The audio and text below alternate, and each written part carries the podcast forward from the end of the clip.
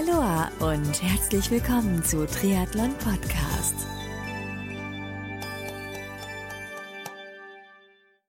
Aloha und herzlich willkommen zu einer neuen Ausgabe vom Triathlon Podcast. Ich bin Marco Sommer und Triathlon Podcast wird mit freundlicher Unterstützung von Wechselszene Sven Hindel GmbH und Kiwami präsentiert. Das Team von Wechselszene organisiert Top-Sport-Events in Deutschland, zum Beispiel den Chiemsee Triathlon oder die Chiemgau Team Trophy. Mehr Infos zu ihren Sportevents findest du auf der Website wechselszene.com. Du kennst die Trisuits von Kiwami noch nicht? Na, dann wird's aber Zeit, denn getreu dem Motto sehen, fühlen, fachsimpeln und anprobieren, kannst du dir bei den Kiwami Stützpunkthändlern die Trisuits anziehen und gegebenenfalls gleich kaufen. Die Adressen der Kiwami Stützpunkthändler findest du unter www.kiwami-deutschland.de. Mein heutiger Gast ist Jan Wolfgarten. Jan ist Ex-Nationalschwimmer, deutscher Rekordhalter über die 1500 Freistil, Triathlet, Unternehmer, seit kurzem auch Papa und war bereits 2013 zu Gast hier bei Triathlon Podcast. In diesem Interview sprechen wir über seine Triathlon-Erfahrung, die er seit unserem ersten Interview gesammelt hat, über sein Unternehmen Swimazing, wann und wie es damit genau losging, was sich hinter Swimazing genau verbirgt, über Schwimmtechnik-Tipps, die International Eisbach Association und vieles mehr. Hör dir das Interview mit Jan Wolfgarten von Swimazing bitte bis zum Ende an, denn es ist echt interessant und ich hoffe, es sind einige Tipps für dich dabei.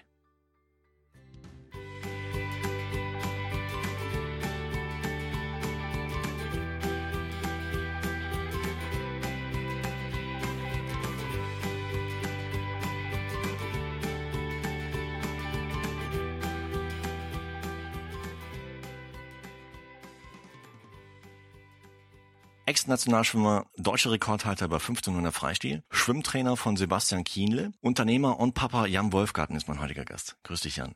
Freut mich da zu sein. Danke für die Einladung. Ja, gerne. Unser erstes Interview liegt schon eine Weile zurück. Für alle interessierten Hörer da draußen vom Triathlon Podcast, hört es euch einfach nochmal an. Im Archiv findet ihr es.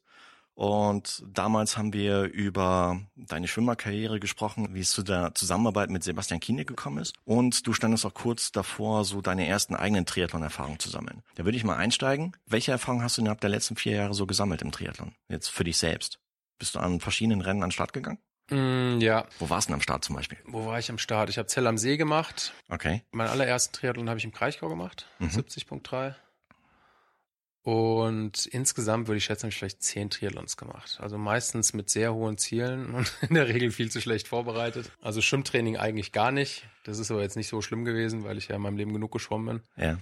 Radfahren immer solide und viel. Das ist Mhm. was, was mir immer Spaß gemacht hat. Und Laufen immer zu wenig. Und so sind die dann in der Regel auch ausgegangen, die Triathlons. Also schwimmen wir meistens immer noch sehr gut.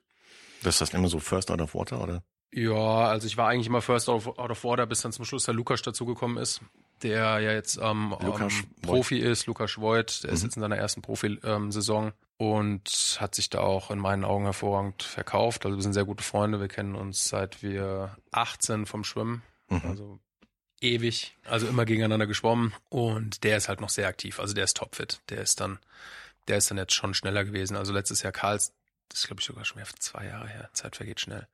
Karlsfeld war er dann 30 Sekunden schneller als ich und ähm, am Chiemsee, glaube ich, auch 45 Sekunden schneller. Also meistens ist es dann so, da kommt der Lukas, Ja. dann ist eine kleine Lücke, dann komme ich, und dann ist eine größere Lücke und dann kommt der ganze Rest. Also Okay. so ist es dann abgelaufen. Das heißt, da Schwimmzeiten so über die 1500 draußen im See. welche Zeit? Mm, Was sind wir denn in Karlsfeld geschwommen? Ich glaube 17 oder 18 Minuten, irgend sowas in der Richtung. Es war aber ohne Neo. Okay. Also es ist tatsächlich nicht mehr so schnell. Also das wäre früher wesentlich schneller gegangen, aber ohne zu übertreiben, bin ich in den letzten Jahren pro Jahr keine 40 Kilometer geschwommen. oh wow. Also das ist einfach noch das, was von früher halt übrig ist. Also ich Brutal. schwimme wirklich gar Das letzte strukturiert, die letzte strukturierte Trainingseinheit, an die kann ich mich gar nicht erinnern. Keine Ahnung, wann die war. Krass. Aber dennoch so ein Niveau abzurufen, dass es halt ja für ersten aus dem Wasser reicht, ist schon big respect. Ja, also es kommt drauf an, gegen wen. Ne, wenn ich jetzt gegen ein Foto schwimmen müsste, glaube ich, wird die Luft verdammt dünn werden. Also da würde ich es nicht mehr schaffen. Aber in so einem kleinen Rennen, mittlerweile ist es so, dass ich, also ich bin dieses Jahr tatsächlich keine 10 Kilometer geschwommen. Okay. Und jetzt bin ich zum Beispiel dann im, im Kraichgau mit dem Ralf Scholten, der Marietta Uhle, eine, einen Olympischen geschwommen in der Staffel. Ich Aha. wusste das nicht. Ähm, ich hatte, hatte ich denn, ich hatte gar kein Neo dabei. Und dann war auf einmal, nee, ich hatte Neo dabei und es war dann Neo-Verbot. Darauf war ich nicht vorbereitet. Und dann hatte ich nur noch wirklich eine normale Speedo, also wirklich eine kurze Badehose. Badehose. Und dann bin ich in Badehose geschwommen und bin die 1500 Meter, glaube ich, in 20 Minuten geschwommen. Also Immer noch gut. Ja, kommt halt drauf an, was du für Ansprüche hast. Aber ich, also ich fand's okay, ich konnte damit leben, ist in Ordnung so, ja. Wenn du sagst, wie zehn Triathlons hast du ungefähr gemacht die letzten Jahre, mhm. welches Rennen sticht so heraus? Was ist, welches ist dir so besonders im Gedächtnis geblieben? Also ich bin immer am liebsten in Wiesbaden gestartet. Mhm. Ähm, zum einen, weil es für mich sehr bequem ist. Ich kann bei meinen Eltern schlafen, sehe meine Eltern. Ich komme aus dem Rhein-Main-Gebiet, gebürtiger Frankfurter. Und ich finde die Strecke sehr fair. Also was mich immer ein bisschen nervt, vor allem wenn du im Schwimmen ganz gut bist, ist, wenn du dir dann halt deinen Vorsprung erarbeitest und du fährst los und du siehst dann halt irgendwie einen Zug von, von Leuten, die alle halt keine 10-Meter-Regel einhalten. Und bei den Altersklassenathleten ist es vielleicht ohnehin auch ein bisschen schwierig, das irgendwie fair zu halten, weil einfach so viele Athleten auf der Strecke sind. Aber in Wiesbaden geht's halt, ich glaube, die Strecke hat 1500 Höhenmeter auf 90 Kilometer, da ist es einfach fair. Mhm. Also da musst du einfach treten können, sonst wird's halt schwer. Das kannst du offensichtlich.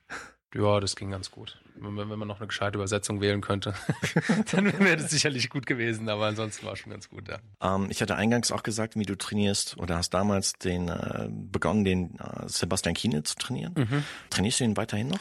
Den Sebi trainiere ich nicht mehr. Also wir haben letztes Jahr aufgehört. Grund kann ich gar nicht so wirklich genau. Also es war im Endeffekt so, dass es mit der Kommunikation ein bisschen schwierig war. Und der Sebi ist immer und immer beschäftigter geworden, was natürlich mit seinen Erfolgen zusammengehangen hat oder zusammenhängt. Und der war halt einfach sehr viel unterwegs und wir haben uns dann kaum noch gesehen und dann hat sich irgendwie so ein bisschen bisschen verlaufen. Aber es ist also immer noch so, dass wir super befreundet sind. Also ich habe im Kraichgau gesehen, es ist alles wie immer, ist alles gut. Aber würdest du sagen, dass er unter deiner ja, Schwimmtrainingsleitung halt äh, schon deutliche Fortschritte gemacht hat? Ja, auf jeden Fall. Also das würde er dir auch sagen, wenn du fragst, der hat, der hat sich da schon gut gemacht. Und das Niveau, was wir jetzt erarbeitet haben, das hat er jetzt im letzten Jahr auch ganz gut gehalten. Also jetzt das Rennen in Frankfurt, war ohne Neo, das liegt ihm immer, es hat ihm immer ein bisschen mehr gelegen. Da war er, glaube ich, jetzt, wenn wir mal den Lukas außen vor lassen, ungefähr drei Minuten hinter so einem Andi Böcherer. Das ist im Endeffekt das, was er kann. Also mhm. der schwimmt im Moment, würde ich sagen, solide. Okay. Also hält das Niveau soweit. Gab es oder gibt es neben dem Seebikini noch weitere Triathlon-Profis, die du trainierst? Also hier und da, der äh, Michael Rünz ist bei So Amazing mit dabei. Okay. Der trainiert also wirklich den, den anspruchsvollsten Level bei uns in der So Amazing Trainingsplanung und ist zufrieden, macht gute Fortschritte. Wow. Jetzt hast du gerade schon ein Stichwort genannt und zwar Swimazing. Trägst auch ein Shirt mit entsprechendem Logo. Ja. Was verbirgt sich hinter dem Begriff Swimazing? Also Swimazing, es, es hat ja alles angefangen, wo ich damals bei dir gesessen habe mit Jan Wolfgarten Training. Richtig. Und jetzt muss ich ehrlich sagen, dass ich irgendwann weg von meinem Namen wollte. Also nicht, dass ich nicht mehr Jan Wolfgarten heißen will, nicht falsch verstehen, sondern aber das hat mich irgendwie genervt, dass da immer mein Name mit dabei ist. Weil mhm.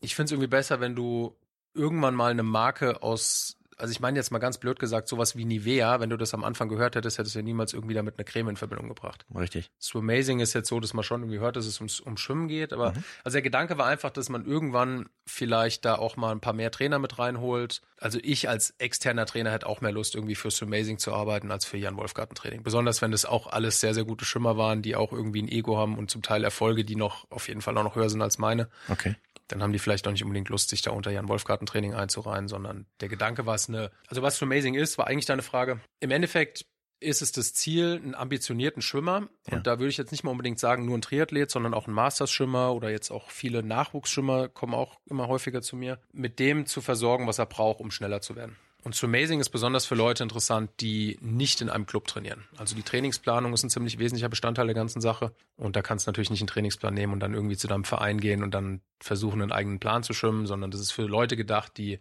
dreimal, viermal, fünfmal die Woche irgendwo alleine ins Schwimmbad gehen, keine Ahnung haben, was sie machen sollen und dementsprechend auch meistens nicht besser werden. Wann und wie bist du auf die Idee zu Swimazing gekommen? Das hat angefangen, ich habe mal ein Konzept für Ironman gemacht. Mhm. Ich habe damals mit dem ähm, Björn gesprochen, Björn Steinmetz, ging damals um Schwimmseminare und habe ich gesagt, du pass mal auf, wie ist denn das eigentlich, wenn wir einfach ein komplettes neues Menü mit Training anbieten. Kurz danach kam dann die Ironman University. Ja. das hat dann so ein bisschen irgendwie rausgekegelt.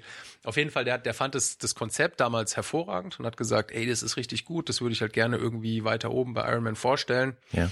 Und es ist aber dann irgendwie so ein bisschen klar geworden, dass das dann relativ schnell irgendwie aus meinen Händen rausgehen würde. Und dann habe ich überlegt, okay, versuche ich das halt ein bisschen alleine auf die Beine zu stellen. Dann wird es natürlich länger dauern, bis es groß wird. Wenn es dann irgendwann mal groß wird, also ich bin der Meinung, es wird irgendwann groß, weil es wirklich gut ist, habe ich halt irgendwie gesagt, okay, ich mache das. Cool. Wie kamst du überhaupt zu den Namen? Swim Amazing?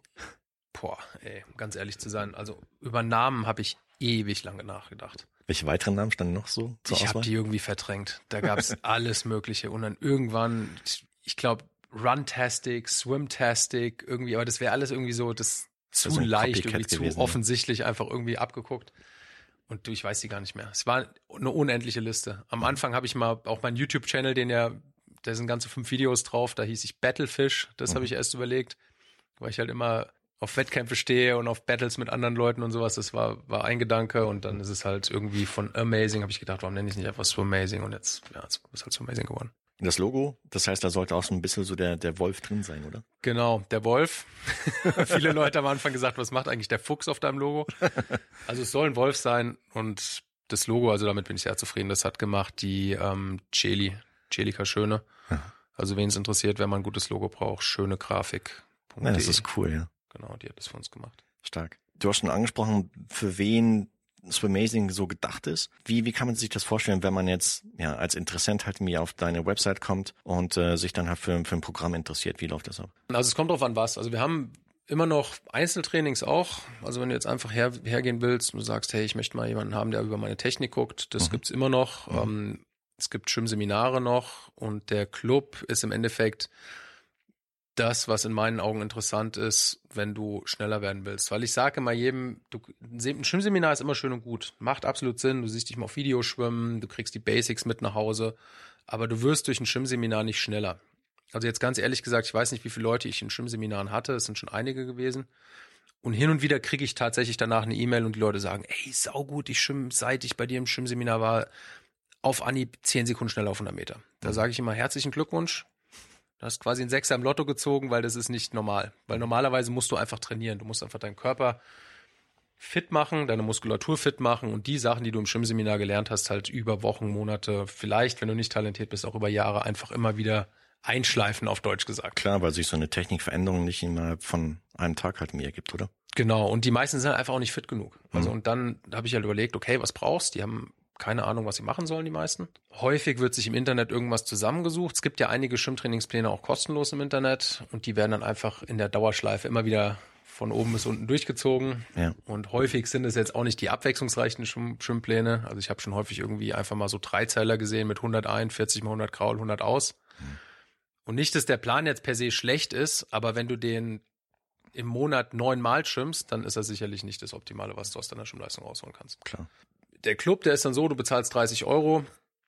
Da gibt's mittlerweile fünf verschiedene Levels, also fünf verschiedene Trainingsstufen. Level 1, sage ich mal, Größenordnung ungefähr 1500 bis 1700 Meter pro Einheit, auf dreimal die Woche. Level 2 sind wir dann so bei 200 Kilometer, Level 3 so bei dreieinhalb, Level 4 viereinhalb bis fünf. Und dann habe ich eine neue auf Anfrage aufgemacht. Level 5 ist für drei Freiwasserschwimmer, die wir dabei haben. Masters Schwimmer, die schwimmen 10 Kilometer, also die schwimmen zum Teil. Die hat von mir tatsächlich schon mal 80 mal 100 aufgeschrieben bekommen. Okay. Also die wow. schwimmt bis zu 8, 9 Kilometer pro Einheit. Aber für alle Angebote, für alle Level 30 Euro im Monat. Genau, du kannst dir das aussuchen. Wir, wir sprechen dann. Ich sag dir, wo du hin musst. Also es macht keinen Sinn. Also so ein Gespräch ist schon wichtig. Also jetzt mal nur als Beispiel. Viele Leute fragen mich, was schwimmst du eigentlich für ein Level? Du schwimmst doch sicher Level 5. Und da würde ich sagen, nee, ich würde nie im Leben Level 5 schwimmen jetzt. Also wenn ich jetzt ins Schwimmbad gehen würde, dann würde ich auch Level 2 schwimmen. Weil ich bin so unfit im Schwimmen. Ich, klar könnte ich mir fünf Kilometer rausquetschen. Aber die sind ab Kilometer 1,5 technisch einfach nicht mehr gut. Das ist halt dann einfach schlecht. Also musst halt sehen, dass du. Also ich habe von meinen Trainern gelernt und die waren alle sehr, sehr gut, dass Qualität eigentlich immer im Vordergrund steht. Also es bringt nichts, mit Gewalt fünf Kilometer rauszuquetschen, wenn die halt technisch unsauber sind. Und das heißt, es gibt am Anfang einen einen Eingangstest oder wie ist das? Also was wir viel machen, wir machen viel über 400 Meter Tests. Benutze ich auch viel, um ähm, die Abgangszeiten zu bestimmen. Also Montagmorgen, also Session 1 ist eigentlich immer die gefürchtetste. Das ist eine, wo es mit ziemlich kurzen Pausen zur Sache geht und das ist alles basierend auf einem 400 Meter Test, den du gemacht hast. Also jetzt die Woche kann ich, den- haben die Leute hier gleich einen Plan, den sie mitschwimmen können. Ähm, habe ich im Kopf, weil ich ihn gerade gestern geschrieben habe, sind 100 Meter einschwimmen, dann sind 8 mal 100 Meter mit Flossen. Ähm, einfach Kraul, schön langsam, locker, die Wenden und die Abstöße schnell. Ja. Also darauf nur konzentrieren. Die ersten vier sind mit Schnorchel, die zweiten vier sind ohne. Und dann ist die Hauptaufgabe 100 Meter. Also die ganze Aufgabe ist mit Abgangszeiten. Und wir nehmen jetzt mal ein Beispiel Schwimmer, der einen 400 Meter Test, also sagen jetzt hier der Markus 400 Meter in sechs Minuten geschwommen. Das ist das, was er kann. Dann schwimmst du 100 Meter at 400 Meter Pace, also nach 1,30 musst du wieder los. Das heißt, musst schon ziemlich Gas geben. Dann schwimmst du 200 Meter at 400 Meter Pace plus 15 Sekunden. Also du halbierst deinen Test, 15 Sekunden dazu. Dann wird's ein bisschen ruhiger, dann kommt 400 Arme mit 400 Meter Test plus eine Minute. Das ist so ein bisschen zum Durchatmen gedacht und dann geht's wieder runter. 200 und 100. Okay. Und das Ganze ist für Level 1 einmal durch, für Level 2 auch einmal durch, für Level 3 zweimal durch, für Level 4 dreimal durch und für Level 5 viermal durch. Also da ist dann schon gut was zu tun. Die ist hart, die Aufgabe. Das ist was, was ich früher auch in Florida einmal die Woche gemacht habe, montags, und ich habe da sehr gute Erfahrungen mitgemacht. Mhm. Wenn du wirklich einmal die Woche eine Aufgabe hast, die dich an deine Grenzen bringt, und zwar an deine Grenzen dahingehend, dass du einfach erstmal nur versuchst, die Abgangszeiten zu schaffen. Allerdings, ja. Das führt automatisch dazu, dass du schnell schwimmst. Klar. Ja, du musst es ja. Musst du ja. Also du musst versuchen, wenn du es nicht schaffst, schwimmst du halt am Stück. Also das ist dann die Konsequenz daraus. Wenn du sagst Schnorchel, du meinst irgendwie damit so einen von Armee oder wie ist das? Mm, kannst den von Ameo nehmen, einfach einen, einen Schimmerschnorchel halt. Also nicht den, den du zum im Urlaub zum Fische beobachten nimmst, sondern einen, der aufs Schwimmen ausgelegt ist. Bin ich der Meinung, dass es für die Technik sehr, sehr gut ist. Ja. Bleiben wir mal bei der Einheit. Äh, Die ist ja schon ziemlich tough. Wenn du in Level 1, 2 halt mit zwei, drei Einheiten die Woche machst, wie sehen die anderen aus? Nur so grob skizziert. Ähm, unterschiedlich. Also ich habe immer einen Drei-Wochen-Rhythmus. Ähm, Woche eins ist lang und hart, Woche zwei ist kurz und hart, also viel kürzere Intervalle, eher 50er oder 100er oder sowas und Level dr- äh, Woche drei ist regenerativ. Okay.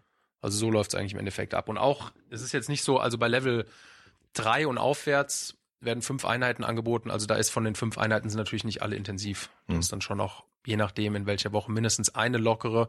Wenn es eine regenerative Woche ist, sogar zwei bis drei Woche äh, lockere Einheiten mit dabei. Also es ist immer ein Zyklus, der durchgeht. In dem Zyklus, diese Einheit, die ich dir eben beschrieben habe, die Montagseinheit, die wiederholt sich dreimal Ja. und die endet am Zyklus. Und mit dem neuen Zyklus kommt eine neue Montagseinheit. Also der, das Ziel dahinter ist, dass du versuchst, in dieser einen Einheit besser zu werden. Mhm. Und das funktioniert ganz gut. Okay. Jetzt besteht aber die Gefahr, dass du ja als Klient halt irgendwie, du bekommst so einen Plan oder ich bekomme jetzt so einen Plan, schau mir den an und denk mir, oh, irgendwie pushe ich mich nicht so richtig. Wie hält man das nach, dass man, dass der Klient dann auch wirklich entsprechend trainiert hat? Also ich habe eine Facebook-Gruppe mit dabei, eine geschlossene, wo die drin sind. Die pushen sich gegenseitig, die posten dann, also wenn ich einen 400-Meter-Test im Plan habe, dann schreiben die alle meistens stolz ihre Ergebnisse da rein, weil sie halt besser geworden sind. Auch die, die zum Teil nicht besser geworden sind, das ist aber selten der Fall gewesen bisher, die schreiben das dann auch rein und sagen, ja, bei mir war es halt Leute, heute leider nicht so gut. Und also die, die motivieren sich ein bisschen gegenseitig. Ich helfe auch mit. Ähm, zum Teil die anderen Trainer, die dabei sind, auch noch. Und ansonsten ja, also musste, das ist halt die, ich bin dann immer auch einmal die Woche live und erkläre, auf was es in der Woche ankommt, was die Schwerpunkte sind, wo Gas gegeben werden soll und dann, ich meine, im Endeffekt, also ich kann jetzt nicht nach Köln fahren und einen abholen und dann ins Schwimmbad fahren und wieder zurück. Das, das funktioniert jetzt nicht, also da bist du schon selber Sicher klar. Das heißt, die Leute müssen schon Eigenmotivation mitbringen, um halt mir das Ding durchzuziehen. Ja. Hm. Und also aktuell bin ich mit der Gruppe sehr zufrieden. Ich meine, natürlich als Geschäftsführer würde ich mir wünschen, dass wir wachsen und schnell noch mehr werden. Aber im Moment ist es wirklich so, der harte Kern, der die ganze Zeit dabei geblieben ist. Wir haben jetzt im Moment, im letzten Monat haben wir fünf neue dazu bekommen. Also im Moment ist guter Zug drin, ist eine nette Gruppe. Das heißt, die, deine Klienten bekommen die Pläne online zugeschickt. Haben aber nebenbei noch die Möglichkeit, an verschiedenen Seminaren dann teilzunehmen, die du anbietest, richtig? Genau, richtig. Also die Leute, die in dem Amazing Club sind, die kriegen das auch ein bisschen günstiger. Also aktuell ist der Preis für ein Seminar 170 Euro. Das ist so, würde ich sagen, ungefähr das Mittel, was du so bezahlst. Es Ist so ja eine oder zwei Tage? einen Tag. Okay. Zwei Tage sind 250 Euro. Da habe ich aber nur im Angebot am Chiemsee. Das Mhm. findet ungefähr dreimal im Jahr statt. Und bei den Seminaren erwartet ein was? Das heißt irgendwie Trainingssteuerung oder auch ähm, so direkte Videoanalyse? Genau, also im Endeffekt geht's mir, ich habe jetzt am Wochenende zum ersten Mal ein fortgeschrittenes Seminar gemacht. Das ist ein bisschen anders abgelaufen. Aber die normalen Seminare, die ich mache, geht's mir darum, dass der Schwimmer mit einem grundlegenden Verständnis vom Kraulschwimmen nach Hause geht. Und du wirst dich wundern, wie wenig Leute wirklich verstehen, wie Kraulschwimmen funktioniert. Ehrlich? Also, ich meine, das Wichtigste ist eine Wasserlage, dass die stimmt. Ja. Und ich habe also von 100 Leuten, die da im Jahr vielleicht, also ich weiß jetzt nicht, wie viele Leute da genau mitkommen, aber sagen wir jetzt mal 100, kommen vielleicht sechs bis sieben Leute, die irgendwie gut im Wasser liegen und auch verstehen, warum sie gut im Wasser liegen. Das ist in meinen Augen halt die Grundlage von allem, weil wenn du schlecht im Wasser liegst, wirst du deinen Armzug zum Großteil dafür hernehmen, um Auftrieb zu erzeugen. Und das wollen wir aber nicht. Wir wollen ja vorwärts schwimmen. Also mir geht's darum, dass die verstehen, dass die richtig im Wasser liegen, dass die verstehen, wo, der, wo die Kraft im Armzug herkommt, also dass eine, eine, eine Rotation in der Körperlängsachse verstanden wird. Armzug und Beinschlag mache ich im Endeffekt im ersten Seminar nur grundlegend. Und wie gesagt, also ich, ich bin immer ein Fan davon zu schauen, was die, was die besten Leute der Welt machen. Und logisch kann man jetzt nicht irgendwie den 45-jährigen Altersklassen-Triathlet mit einem Sun Yang vergleichen. Ist mir schon klar. Mhm. Aber trotzdem wirst du, wenn du mal wirklich eine WM anschaust oder auch auf dem ganzen Weg dorthin, was ich alles gesehen habe im Schwimmen. Ich habe jetzt nicht verschiedene Schwimmer kennengelernt, vom Alter von, wo ich mit elf irgendwie die ersten, wo ich da angefangen habe, drüber nachzudenken, bis jetzt end bis 30, alle möglichen. Und da ziehen sich ein paar, ein paar Sachen zeigen sich einfach immer wieder. Und alle Leute, die schnell schwimmen und gut schwimmen, liegen hoch im Wasser, haben also eine sehr gute Wasserlage. Alle Leute, die ich gesehen habe im Crawl-Schwimmen, die gut schwimmen, haben eine gute Rotation in der Körperlängsachse. Und eine Sache, die jetzt wahrscheinlich die Zuhörer nicht so gerne hören wollen, alle Leute, die irgendwie gut geworden sind im Sport, trainieren wie die Bekloppten. also das ist einfach, es ist hartes Training, kontinuierliches und dann grundlegende Dinge. Und die, die Sachen mit einem extrem hohen Ellenbogen, was man überall liest und sowas, das ist erstens mal extrem schwer umzusetzen. Klar sieht es beim Sun Yang super cool aus. Wir haben es uns gerade gestern wieder angeschaut auf dem Video. Ist richtig, richtig cool. Ich konnte es nicht. Wenn ich es nicht kann, ist die Wahrscheinlichkeit, dass die meisten, die jetzt hier zuhören, das nicht können, ziemlich hoch. Ja. Weil, also ohne mir jetzt selber auf die Schulter zu klopfen, ich, auf der Kurzbahn bin ich immer noch den schnellsten Deutschen, den es bisher gegeben hat, auf 1500 Kraul. Und wie gesagt, also ich bin keinen perfekten hohen Ellenbogen geschwommen und Mhm. ich glaube, dass es nicht der richtige Weg ist, dort anzusetzen. Ich glaube, dass erstmal die grundlegenden Dinge passen sollten. Aber wie kann man jetzt, wie kann man die Wasserlage trainieren? Also es ist eigentlich ziemlich easy. Im Endeffekt musst du als allererstes mal nach unten schauen und den Kopf tief halten. Also in der richtigen Wasserposition ist es so, dass vorne am Kopf idealerweise gar keine Bugwelle entsteht. Das heißt, der Kopf ist für die meisten extrem tief. Können Ja. sich gar nicht vorstellen, dass das, dass das so richtig sein kann.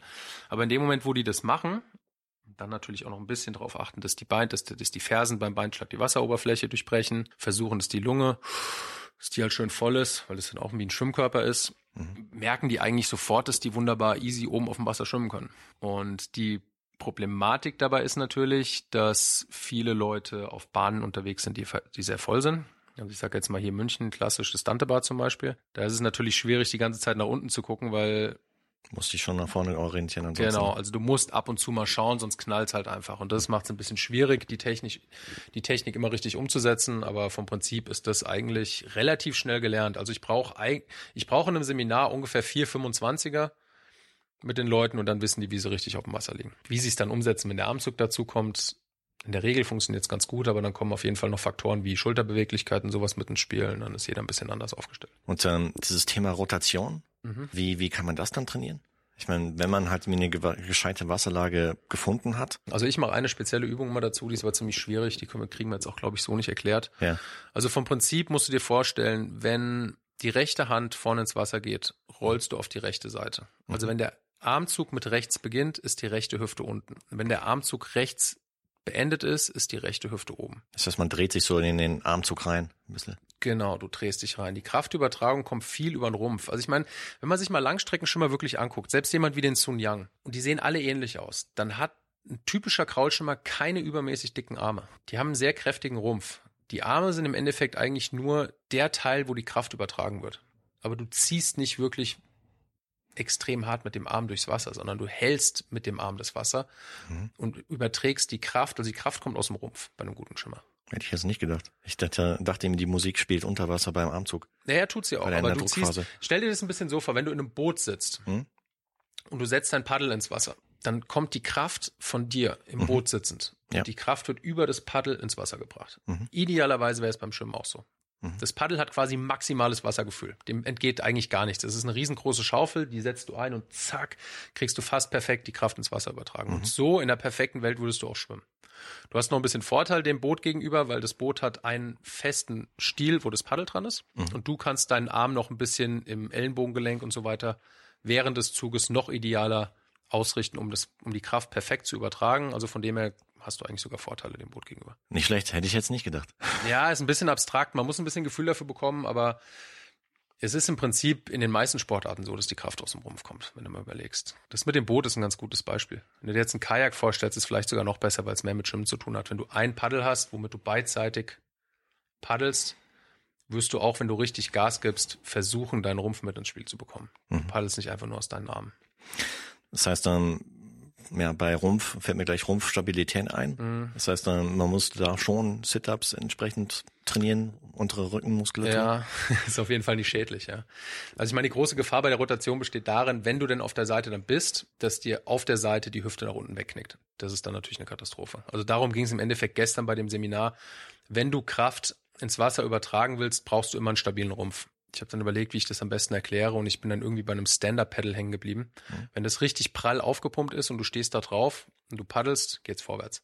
Stell dir mal vor, du würdest dich da draufstellen und das Ding ist halb aufgepumpt. Es fühlt sich an wie so eine Nudel und du, da kannst du noch so hart rudern, wenn du drauf stehst, da, das funktioniert einfach nicht. Also du brauchst einen stabilen Schwimmkörper über den die Kraft übertragen wird. Was ich jetzt zum Beispiel selber beobachte, wenn ich mal im, im Schwimmbad bin, ist, dass so Anfänger auch ähm, recht schnell nach dem Einschwimmen halt mir mit so, so Technikübungen anfangen, meistens noch unterstützt so durch Tools wie Pedals. Mhm. Macht sowas Sinn? Ja, also die Pedals, die haben wir, das haben wir vorhin kurz besprochen. Also hier und da ja, aber prinzipiell, was ich immer sage, ist, umso besser der Schwimmer, desto mehr Tools sollte er mit ins Training nehmen. Also ein Schwimmanfänger braucht im Endeffekt ein gutes Paar Flossen da würde ich niemandem empfehlen, Kurzflossen zu kaufen. Ich weiß nicht, wer, wer dieses Gerücht in die Welt gesetzt hat, dass irgendwie Triathleten mit Kurzflossen durch die Gegend laufen sollen. Das ist eigentlich komplett kontraproduktiv. Also du solltest dir eigentlich eine lange Floating Fin kaufen, weil für einen Triathlet eine Flosse in erster Linie mal eine Schwimmunterstützung ist, eine Schwimmhilfe ist. Klar. Und nicht wie bei einem Beckenschimmer, da ist eine Kurzflosse im Endeffekt, was womit du intensiv an deinem Beinschlag arbeiten kannst. Das ist aber nicht unser Ziel. Aber egal, das ist eine neue Baustelle. Ähm, also auf jeden Fall ein gutes Paar Flossen, einen Pullkick und ein Schnorchel. Ist im mhm. Endeffekt das, was reicht. Pedals würde ich dann im Endeffekt bei uns würde ich sagen, so ab Level 2, 3 macht es langsam Sinn. Lange Flossen gehören auf jeden Fall dazu. Auf jeden Fall. Und Pedals, wenn ihr anfangt, euch Pedals zu kaufen, nehmt nicht gleich die allergrößten. Die sehen zwar cool aus, aber die muss man schon irgendwie als Faustregel klein anfangen und dann kann man pro Saison eine Nummer hochgehen. Jetzt hast du eben noch gesagt, ähm, du machst es nicht alleine, du hast ein Team von Trainern dabei. Welche Trainer findet man zum Beispiel in deinem Team? Also wir haben den Lukas, den Lukas Voigt. Der okay. kann im Raum Würzburg Einzelstunden sowas geben und der Lukas ist auch der, wo ich Leute hinschicke, die jetzt eine komplett Triathlon-Betreuung haben wollen. Also immer mal wieder kommt dann die Frage, hey, kann man bei euch auch irgendwie komplett Triathlon trainieren? Und dann sage ich immer, also ich persönlich nein, also es ist nicht so, dass ich mir das nicht zutrauen würde, ja. irgendjemand eine Triathlon-Planung zu schreiben, aber ich möchte irgendwie schon versuchen, Experte in meinem Gebiet zu bleiben und im Triathlon-Training bin ich kein Experte, muss ich ganz ehrlich sagen. Also da würde ich einfach auch irgendwie so ein bisschen raten, was gut ist und mhm. dafür möchte ich kein Geld nehmen. Aber der Lukas, der macht das jetzt echt professionell und auch echt gut. Also wenn du dir überlegst, der hat vor zwei Jahren angefangen überhaupt mal zu laufen und ist jetzt in Frankfurt 8,28 gelaufen und ist bei Mitteldistanzrennen, also auch schon häufiger unter den ersten fünf gewesen. Finde ich, kann sich schon extrem sehen lassen. Also er macht auf jeden Fall was richtig. Also zu ihm, zu ihm schicke ich die dann, die, die bei So Amazing sind. Klasse. Und ach so, halt andere Trainer. Es geht ja noch weiter. Ja. Ähm, wir haben die Isabel Herle im, in Essen. Die wird auch schon ganz gut gebucht. Die, für alle, die Isabel Herle nicht kennen, die ist jetzt in Rio Sechste gewesen auf zehn Kilometer im Freiwasser, mhm. auch Weltmeisterin auf fünf Kilometer Team im Einzel. Ich möchte keine Erfolge jetzt hier irgendwie außen vor lassen. Also sie war auf jeden Fall Europameisterin mit fünf Kilometer im Freiwasser im Einzel. Vielleicht auch im Einzel bei der Welt, auf jeden Fall im Team war sie noch Weltmeisterin. Also richtig stark im Schwimmen. Richtig stark. Also auch im Becken mehrfache deutsche Meisterin, 1500 Kraul, die Lady. Also wenn es um, um Langstreckenkraulschwimmen geht, weiß die auf jeden Fall, wovon sie spricht. Cool. Dann haben wir noch einen Christian Kubusch in, in, in Magdeburg und zum Teil ein bisschen in Potsdam. Und also da, da tut's mir zum Teil ein bisschen leid, weil irgendwie die Leute da noch nicht so, bei den anderen Trainern generell noch nicht so das Vertrauen haben. Die denken dann immer, okay, sie wollen unbedingt zu mir. Aber die anderen sind, die sind super. Also ich meine, die sind ihr ganzes Leben geschwommen, super Erfahrung, Top-Resultate gehabt und die können auf jeden Fall jedem gut Kraulschwimmen beibringen. Da mhm. kannst du von ausgehen, wenn du da hingehst. Nochmal ganz kurz zum Thema Zielgruppe. Für wen ist Amazing am besten geeignet? Das heißt, muss man schon gewisse Grundlagen mitbringen oder kann eigentlich auch ein totaler Schwimmeinsteiger einsteigen? Also wir haben auch komplette Schwimmeinsteiger dabei. Also die sind dann halt in Level 1. Gut ist es eigentlich, also gut ist es generell, wenn du irgendwas bei uns vorher einmal gemacht hast. Entweder eine Einzelstunde oder ein Schwimmseminar, weil mhm. du dann technisch mit einer Grundlage dein Training beginnst. Ich sage, es muss nicht unbedingt sein, weil sich irgendwie durch ein regelmäßiges Training auch irgendwas entwickelt. Aber es hilft natürlich schon, wenn du mal mit irgendeiner, irgendeiner Anleitung startest, dass du halt nicht voll irgendwie dein eigenes Ding irgendwie machst und sich Fehler einschleichen, die dann später schwer rauszubekommen sind. Jetzt hatte ich es ebenfalls in der Einleitung gesagt, und zwar, du bist auch seit kurzer Zeit Papa. Ja.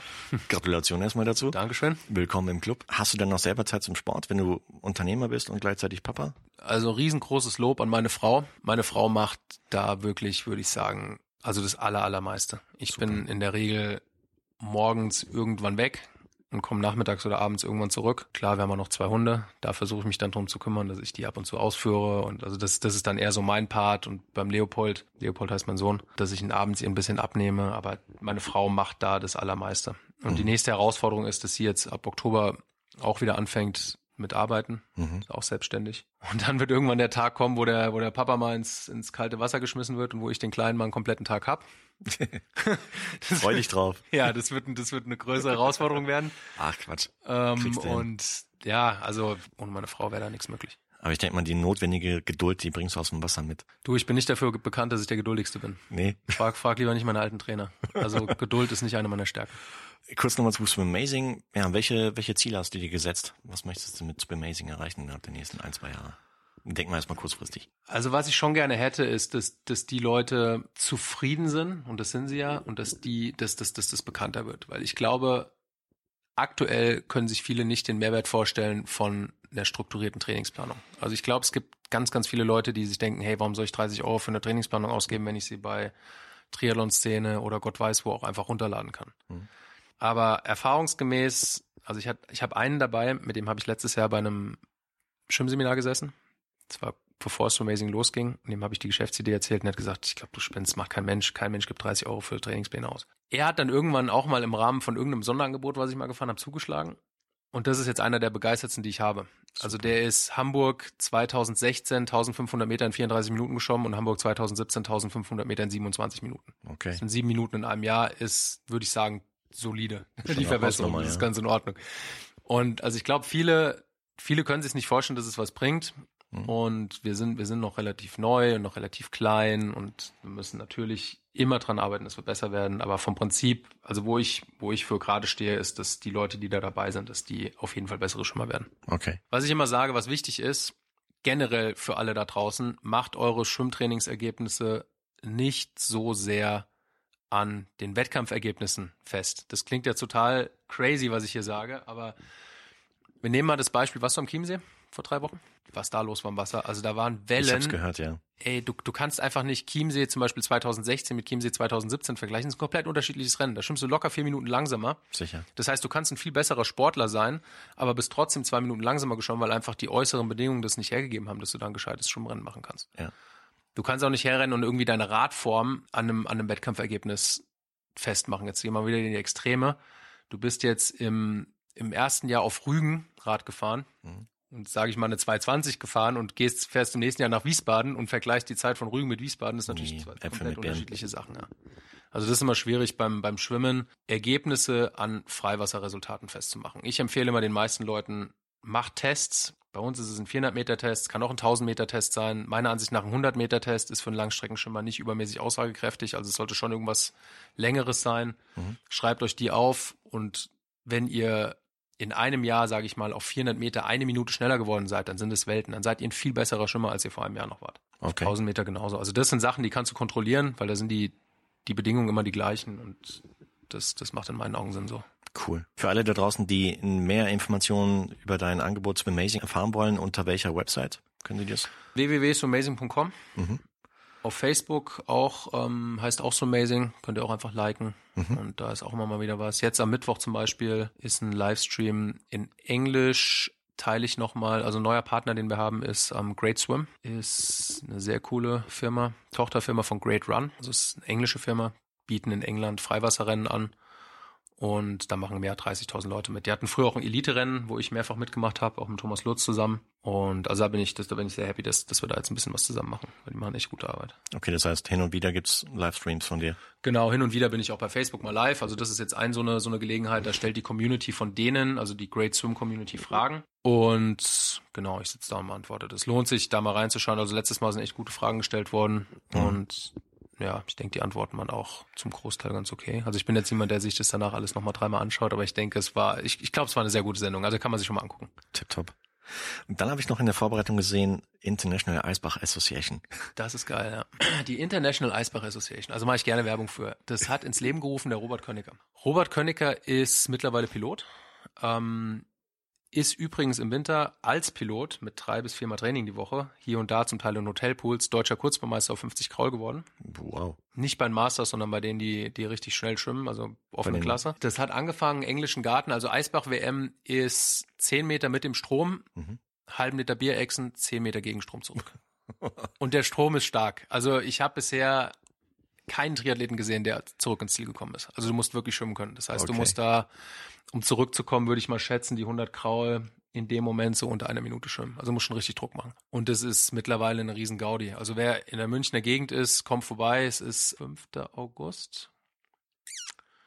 5. August, 4. oder 5. August, schaut mal drauf. Also da gibt's auch eine Facebook-Seite zu, IEA, International Eisbach Association. Und ja, riesen Gaudi. Kann jeder mitmachen, der sich Nee, das nee, haha, nee, bei weitem nicht. Muss sich qualifizieren. Ehrlich? Also das sind, da sind richtige Sportler dabei. Also wir hatten letztes Jahr drei Olympiamedaillengewinner. Oh, krass. also es ist so ein echt, es ist zwar irgendwie eine, das ist so ein Mix aus Gaudi und Saufen und aber also wirklich sportlich. Man sieht es ja auch am Robert. Der Robert ist einer, der das schon häufiger gewonnen hat. Und die Leute, die dann vielleicht am Anfang gesagt haben, ja gut, okay, der kann jetzt vielleicht gut saufen, aber der ist auf der Kurzbahn 21,7 auf 50 Grau geschwommen. Okay, das also ist du schon musst saufen können und schwimmen können. Wenn ein, das eine oder andere fehlt, hast du keine Chance. Also bei mir ist es mittlerweile so, ich kann immer noch relativ schnell trinken. Also ich bin bei weitem nicht der schnellste Trinker, aber ich würde sagen im oberen Drittel. Also es reicht, um sich da ganz gut zu verkaufen. Aber ich krieg so aufs Dach auf dem, auf dem Rückweg von den guten Schimmern. Also ich weiß noch, letztes Jahr ist neben mir geschwommen, ich glaube, der, der Philipp Wolf, der ist dann in Rio gestartet auf der FEMA 100 Kraul Staffel. Der, ey, da siehst du, als wenn du nicht regelmäßig trainierst, kein Land. Der ist wie ein Zug an mir vorbeigefahren. Also Wahnsinn. Das, das war krass. Aber das Trinken, trainiert man das auch? Zum Teil train trainieren die das, ich trainiere es nicht. Also ich mache vier große Schlücke, hau das Ding runter und schon zurück. Also Okay. zurück, ich meine, jeder, der, der sich jetzt vorstellt, wenn du eine halbe runterziehst, Ja. Das kommt noch dazu, du schwimmst also zurück quasi ohne Atmung, weil du nur am Rülpsen bist. Und das, also, also es, ist, es ist nicht so leicht. Der Eisbach ist relativ flach, das heißt, du kannst technisch musst ein bisschen umstellen. Also es ist schwierig, aber es ist ein cooles Event und es sind auch immer viele Zuschauer da, die Stimmung ist gut, also kommt einfach vorbei. Und sagen wir mal im Best Case, man ist im Finale, wie viele Runden hat man dann schon hinter sich? Das ist eine gute Frage. Ich war einmal im Halbfinale, also es geht los. Ja, gut, wahrscheinlich auch so Vorlauf. Ja, wir können es ausrechnen. Ich glaube, es sind 64 Leute, die mitmachen. Also 64, 32, 16. 16, 8, 4. Ja, Und es kommen aber, es halbiert sich nicht immer. Also es ist so, dass die, es kommt immer der erste Safe weiter. Und dann gibt es eine Regelung, dass die nächst zeitschnellsten weiterrücken. Also ich glaube, du schwimmst, wenn du im Finale bist, fünf Rennen. Und Okay. das Problem ist, im Finale musst du eine Mast trinken. Also das ist dann richtig hart. Du bist dann also auf jeden Fall schon angetrunken und du musst dann eine Mast trinken. Und der Typ, der letztes Jahr gewonnen hat, ey, der ist die absolute Maschine im Trinken. Das kannst du dir gar nicht vorstellen. Der war im Schwimmen, Mast trinken und zurückschwimmen schneller als meine beste Zeit im Schwimmen, halbe Mast trinken und zurückschwimmen. Also der hat die Mast, das hat keine fünf Sekunden gedauert. Das Ding war weg und der ist also auch einer, der 100 Kraut, glaube ich, 50 Sekunden schwimmt auf der Langbahn. Also auch ein sehr, sehr guter Nachwuchsschwimmer. Wahnsinn. Ist mittlerweile, glaube ich, auch in die offene Klasse gekommen. Also abartig, wie der Typ, wie der Typ trinken kann. Ich weiß gar nicht, wie er das macht. Heftig. Ich meine, es wird ja nicht besser, ja, weil du trinkst ja von Runde zu, zu Runde, erhöht sich der Pegel. Genau, ja. Also nochmal checken. Äh, Schaut mal nach. Ich 5. meine, es August. ist der 5. August, kann aber auch der 4. sein. Okay. Ihr findet es auf Facebook, International Eisbach Association, könnt ihr Ja, schauen. Schauen wir Ist auch zum Zuschauen echt eine Gaudi. Also lohnt Fürs sich Denken. vorbeizuschauen. Okay, spitze. Jan, dann sind wir am Ende des Interviews angekommen. Gefreut. Vielen, vielen Dank, dass du hier warst. Wir haben einiges gelernt über Swim Amazing und äh, drück dir die Daumen, dass du alle Ziele erreichst, die du dir gesteckt hast. Dass du gesund bleibst, dass du viel Zeit mit deiner Familie verbringst, mit deinem Sohn, weil die werden ratzfatz älter und dann Ja, schwupps, spucken sie dir auf den Kopf. geht schnell. Also es ist echt manchmal krass, wenn ich ihn anschaue, wie schnell er, wie schnell er groß geworden ist. Der Mhm. krabbelt wie ein Weltmeister, steht wie eine, Ei- also der ist mittlerweile echt schon eher ein kleiner Junge als ein Baby. Geht echt Cool. schnell. Wie alt ist er jetzt? Ein Jahr? Neun Monate. Wow. Und steht schon. Er zieht sich halt überall hoch und macht und tut und also ja schon. Ja, wenn er an die Türklinken drankommt, dann wird's richtig spaßig. Also noch ein bisschen zu klein zu, aber kommt bald. What's up? Also genieß die Zeit und alles Gute für die Zukunft. Danke, danke. Ebenso. Ciao, ciao. Mach's gut. Ciao. Der Geschäftsführer von Swimazing, Jan Wolfgarten, war mein heutiger Gast. Du willst mehr über Swimazing erfahren? Dann schau auf Jans Website www.swimazing.com. Du magst bei der im Interview erwähnten International Eisbach WM entweder als Starter oder als Zuschauer dabei sein? Dann check einfach International Eisbach Association in Facebook aus. Die Bewerbungsfrist für 2017 ist zwar abgelaufen, aber man kann es sich ja in diesem Jahr live anschauen und im Folgejahr dann dabei sein. Dieses Interview wurde dir mit freundlicher Unterstützung von Kiwami und Wechselszene Sven Hindel GmbH präsentiert. Wenn du mehr über Kiwami und ihre Trisuits erfahren willst, dann geh auf die Website kiwami-deutschland.de und schau bei einem der zahlreichen aufgezählten Stützpunkthändler vorbei. Und wenn du mehr über Wechselszene und ihre Events erfahren möchtest, dann besuch die Website wechselszene.com. Hat dir das Interview mit Jan gefallen? Wenn ja, dann freue ich mich riesig über deinen Kommentar auf meiner Website triathlon-podcast.de und über ein Like auf Facebook. Und selbstverständlich freue ich mich natürlich auch darüber, wenn du bei der nächsten Ausgabe von Triathlon Podcast wieder mit dabei bist. Also, bis dahin, bleib sportlich, dein Marco.